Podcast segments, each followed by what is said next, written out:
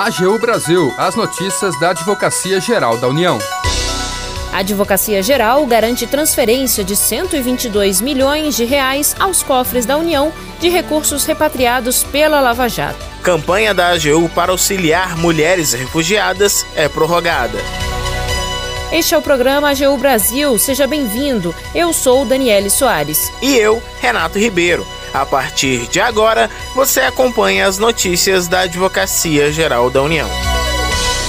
A Advocacia Geral da União garantiu a transferência de mais de 122 milhões de reais aos cofres públicos federais de recursos desviados em atos de corrupção.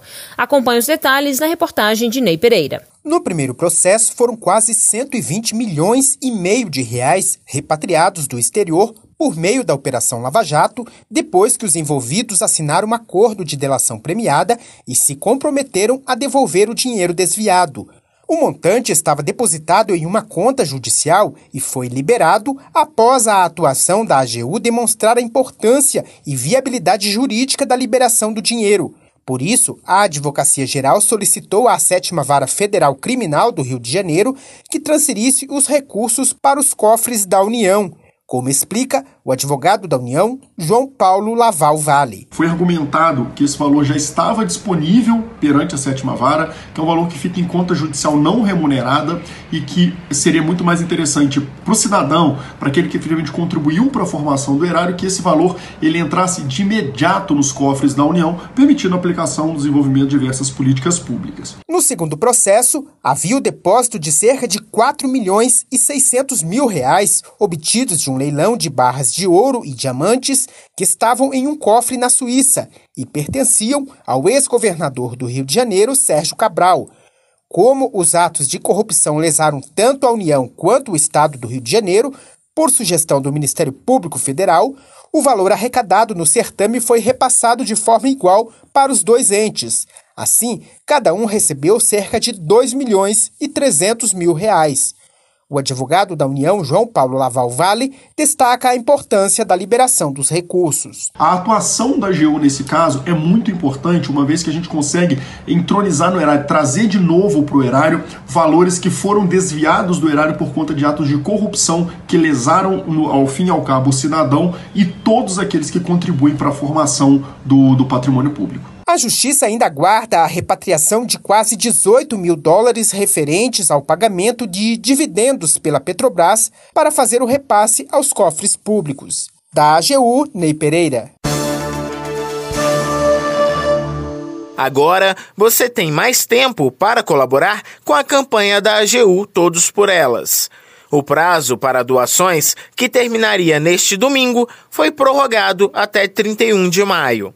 A Daniele tem mais informações sobre a campanha. As doações para a campanha Todos por Elas foram prorrogadas até 31 de maio. A iniciativa, promovida pela AGU, arrecada recursos para a compra de mil kits com itens de higiene para meninas e mulheres refugiadas no Brasil.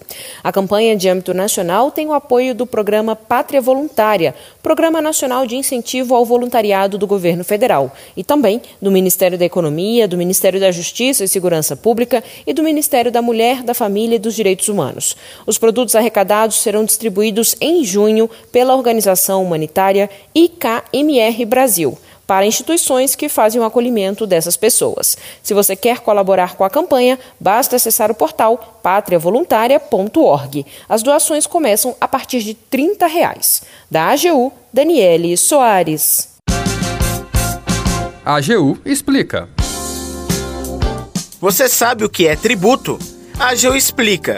Conheça o conceito com o advogado da União, Melquisedeque Soares. Tendo em vista que o Estado tem como missão atingir o bem comum, é necessário que ele obtenha recursos financeiros para isso. Esses recursos serão utilizados, por exemplo, para manter uma escola funcionando, para manter as Forças Armadas funcionando ou mesmo para manter um hospital em atividade. Para obter esses recursos, o Estado pode atuar de duas formas. Ou ele exerce atividade empresarial, obtendo receita originária, como por exemplo na venda de imóveis, ou ele obtém receita derivada a partir da tributação do patrimônio e renda do particular. Quando ouvimos falar em imposto de renda, IPVA, IPTU, contribuições sociais, contribuições previdenciárias, sabemos que estamos diante de um tributo. Mas qual é a definição de tributo para o direito brasileiro? Existem diversas definições na doutrina mas no Brasil, a definição de tributo está em uma lei, é o Código Tributário Nacional. Primeiro, o CTN fala que tributo é prestação pecuniária em moeda.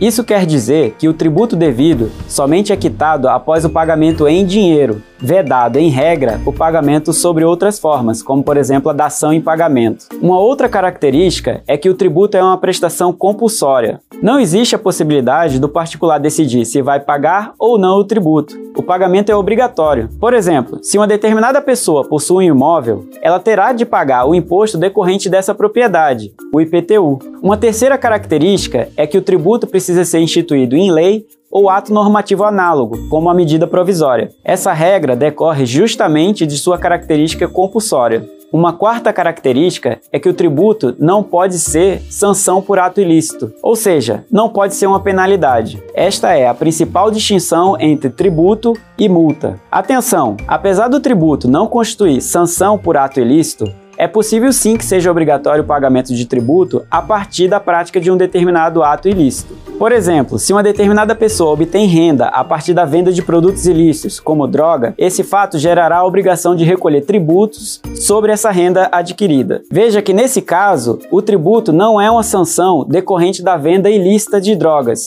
mas sim uma imposição pelo recolhimento do tributo incidente sobre a renda adquirida. Esse fato é conhecido na doutrina como a incidência do princípio da pecunia non olet, que em tradução do latim significa o dinheiro não tem cheiro. O valor pecuniário, portanto, não carrega consigo o mau cheiro da ilicitude praticada. A última característica de tributo, segundo a definição do CTN, é que o tributo deve ser recolhido por meio de atividade administrativa plenamente vinculada. Dessa forma, uma vez devido o pagamento do tributo, não cabe à autoridade administrativa decidir pela conveniência ou oportunidade de seu recolhimento. Há ainda um outro sentido para a expressão atividade plenamente vinculada. É que caberá à autoridade administrativa realizar o recolhimento desse tributo exatamente como previsto na lei que o instituiu. Também não há discricionariedade quanto à forma como o recolhimento será realizado. Aliás, nós já tratamos aqui no AGU Explica a distinção entre atividades vinculadas e discricionárias.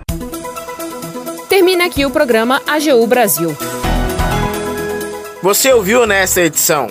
A Advocacia Geral garante transferência de 122 milhões de reais aos cofres da União de recursos repatriados pela Lava Jato. Campanha da AGU para auxiliar mulheres refugiadas é prorrogada. O programa é produzido pela Assessoria de Comunicação da Advocacia Geral da União. Tem edição e apresentação de Renato Ribeiro e Daniele Soares. Os trabalhos técnicos são de André Menezes e Jaqueline Santos. E a chefia da assessoria de comunicação é de Ana Paula Ergang. Para ouvir o programa novamente e ficar por dentro das principais atuações da AGU, acesse o nosso perfil no Spotify. É só procurar na plataforma por Advocacia Geral da União. Você também pode acompanhar o trabalho da instituição no portal gov.br/agu. E se tiver sugestões de reportagem, mande um e-mail para gente. pautas@agu.gov.br. Siga as nossas redes sociais: Twitter, YouTube, Facebook Instagram. E não perca as últimas notícias. Até amanhã.